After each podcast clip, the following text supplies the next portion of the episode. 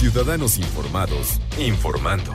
Este es el podcast de Iñaki Manero, 88.9 Noticias. Información que sirve. Tráfico y clima cada 15 minutos. Va a llegar un cachorrito a tu vida. Va a llegar eh, un nuevo miembro de la familia. Acuérdate, no son juguetes. No tienen pilas. No tienen botón de apagado. Entonces debes estar bien consciente de lo que está llegando a tu casa y a tu vida. Y es un compromiso por el resto de la vida de ese animalito. O sea, puede llegar a vivir 15, 16 años y es un compromiso a 15, 16 años de tratarlo como un miembro de tu familia. Claro, claro, distancias guardadas. Finalmente pues, son animales, entonces necesitan un trato de acuerdo con su condición de perros o de gatos o lo que sea. No humanizarlos, porque también es un grave error. Algún día hablaremos de ese tema, pero mientras tanto, mientras tanto, los cachorros y la socialización. Es un, creo que es un gran tema para quien se está iniciando y a lo mejor nunca ha tenido un animal de compañía en su vida. ¿Cómo estás, Per Rodrigo González, especialista en comportamiento de perros, director de la Asociación Ladridos Ayudando y de la Escuela Canina Humanos Ladrando? Buenas tardes. Hola Iñaki, un me escucha, buenas tardes. Pues sí, la socialización es un factor determinante de por vida, porque al igual que en, nuestra especie, si en las primeras etapas no se da lo que podríamos plantear como experiencias positivas, pues se convierte en lo contrario. Y ahí pues mucho cuidado, sobre todo cuando estamos hablando de una especie que lamentablemente al verse vista y tratada como menor, es decir, como alguien que si comete un error entonces será muy fácil deshacerse de él e incluso eh, matarlo, eh, es muy importante que sepamos qué hacer en esas primeras etapas. Desde luego todo esto surge este, desde el primer momento que es eh, la manada con la que se desarrolla, eh, porque al no tener una socialización adecuada con su mamá y sus hermanos, pues empieza a haber ahí una faltante de experiencias. Y después ya viene cuando nosotros lo adquirimos, siendo ahí un pequeño paréntesis de si el perrito en cuestión tuvo la oportunidad de estar eh, pues en un lugar adecuado, tratado como corresponde, ¿no? Que no venga de un este, de una de estas granjas donde los maltratan. Y si finalmente esto no sucedió y digamos que llega a nuestras manos después de tener una experiencia adecuada, entonces empezará a tener una relación como corresponde, que es muchísimo amor porque es muy bonito, lo andamos cargando para todos lados, lo cual no es lo correcto. Eh, el veterinario luego nos limita radicalmente a sacarlo a la calle por el tema de las vacunas, hay que tener mucho cuidado con eso, pero también hay que darle las experiencias adecuadas. Entonces, lo que corresponde al amor que nosotros le damos sí hay que quererlo mucho, eh, pero hay que presentarle el mundo, eh, donde va a ser el espacio donde va a estar. Por ejemplo, tomemos en cuenta de entrada que estamos hablando de un mundo más olfativo. No tiene la capacidad, digamos, en esa etapa, sobre todo de su vida, de hacer una relación de circunstancias en las cuales se encuentra. Entonces, tenemos que buscar que todas sus experiencias sean preferentemente positivas, es decir, fuera de riesgo. Yo insisto, esto es muy similar a lo que haríamos con nuestros hijos. ¿no? Entonces, eh, va a ir conociendo el mundo, va a ir conociendo sus objetos, va a ir conociendo las zonas donde va a hacer del baño, eh, donde puede o no puede estar, eh, cuando vaya como haciéndose a la situación, al territorio en el que se encuentra, entonces podemos empezar a, ir al exterior.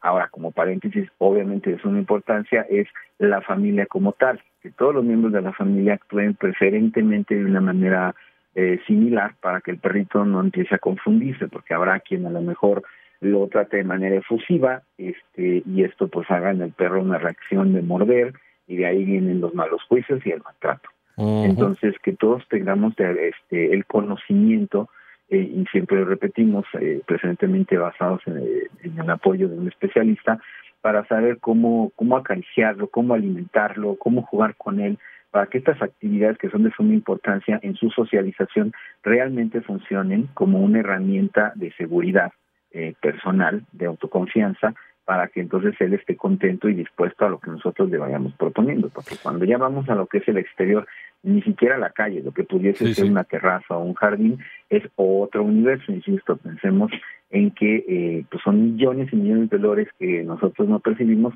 que, que para él son una gran experiencia y que tenemos que insisto, se debe relacionar toda esa circunstancia de manera positiva. Dijiste algo, dijiste algo importante hace un momento. Depende también de dónde venga el animalito, porque también el origen es importantísimo y, más o menos, y tocaste el tocaste el tema. si viene de uno de estos lugares, de, estas crías ¿no? de, animales, este, eh, muchas de ellas también clandestinas y, donde prolifera el maltrato y no sabes si el animalito también estaba, estaba enfermo o, ya con qué traumas viene, ¿no? De, entrada, de origen, precisamente por el maltrato y por la forma en que fue, en que nació. Entonces el trato también debe ser y esta socialización debe ser distinta. Entonces creo que sí es muy, muy importante saber de dónde viene el animalito, ¿no? ¿Cuál es el origen del animalito? Porque entonces ahí ya la, eh, la técnica a seguir para poder ayudarlo a socializar, ahí cambian las cosas. Eh, vamos, con, vamos a regresar con Pedro Rodrigo González, especialista en comportamiento de perros, director de la Asociación Dios Ayudando y de la Escuela Canino Manos Ladrando. El tema es cachorros y la socialización cuando llega un, eh, un nuevo amigo, cuando llega un nuevo miembro de la familia a casa, cómo ayudarlo a socializar y nos habíamos detenido en el tema del origen de ese cachorro. ¿Cuál fue, eh, de dónde vino? ¿no? Finalmente creo que el origen es bien importante para saber qué trae en la cabeza este animalito y, de qué manera podemos elaborar estrategias para poder socializar, para que socialice mejor en casa y sobre todo si es que hay más animales de compañía en casa.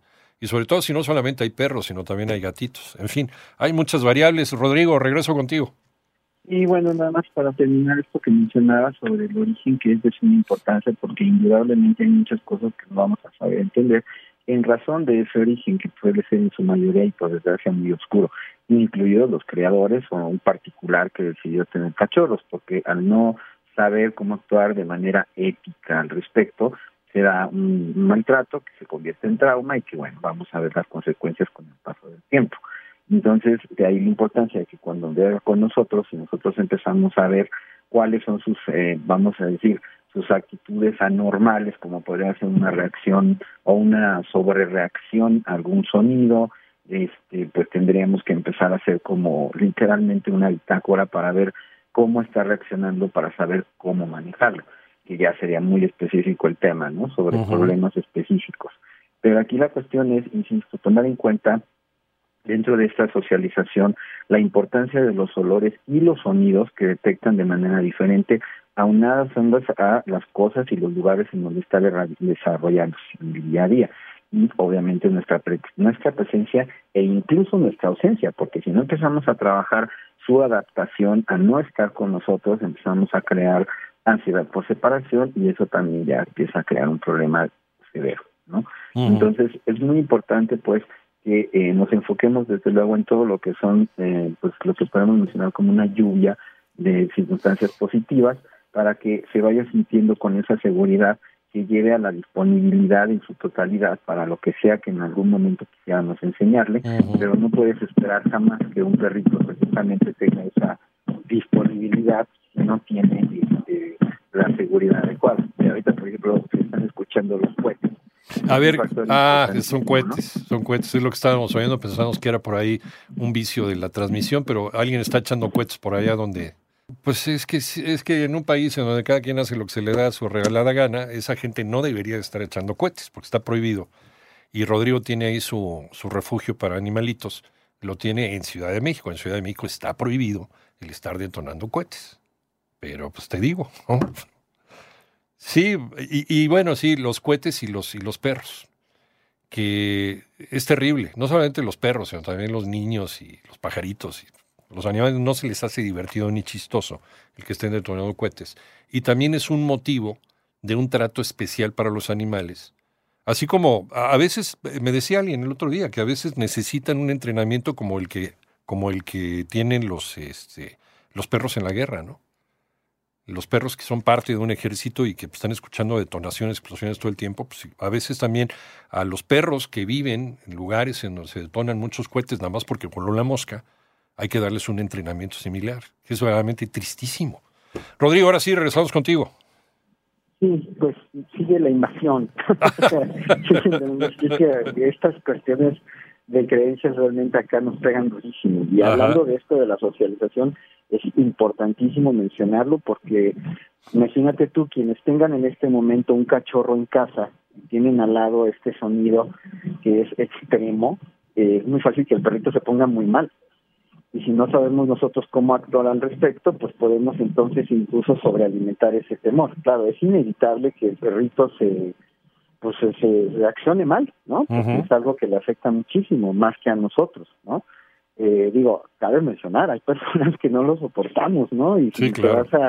personas con discapacidades, autismo, etcétera, híjole, pero hablando de nuestro tema, aquí la cuestión, y como bien mencionabas, por ejemplo, cuando tú planteas un animalito que va a trabajar, por ejemplo, con el ejército y tiene que acostumbrarse a esto, se le va adaptando de manera adecuada. Ya hablaremos en su momento de cómo trabajar esto de raíz, pero eh, regresando a lo nuestro, pues aquí la cuestión básicamente es eso. O sea, no podemos caer jamás en una, como en una sobreprotección, porque esto no ayuda, ¿no? O sea, hay que buscar una, si, ya detectamos algún problema específico, como puede ser esto, que tenga temor a los cohetes, tendremos que buscar que no se la pase tan mal, con un sonido extra, eh, con olores, con alguna actividad que sabemos que ya le guste, etcétera, ¿no? Pero es muy importante, insisto, dentro de esta, esta eh, primera etapa de la que estábamos hablando, que se le den esas experiencias. Por ejemplo, en mi caso, dado que yo sé que esto sucede de manera común, este tengo que ir adaptando a toda la manada a estos sonidos este pero ya apoyándome en cuestiones que me sirvan para que no les eh, pegue tanto no entonces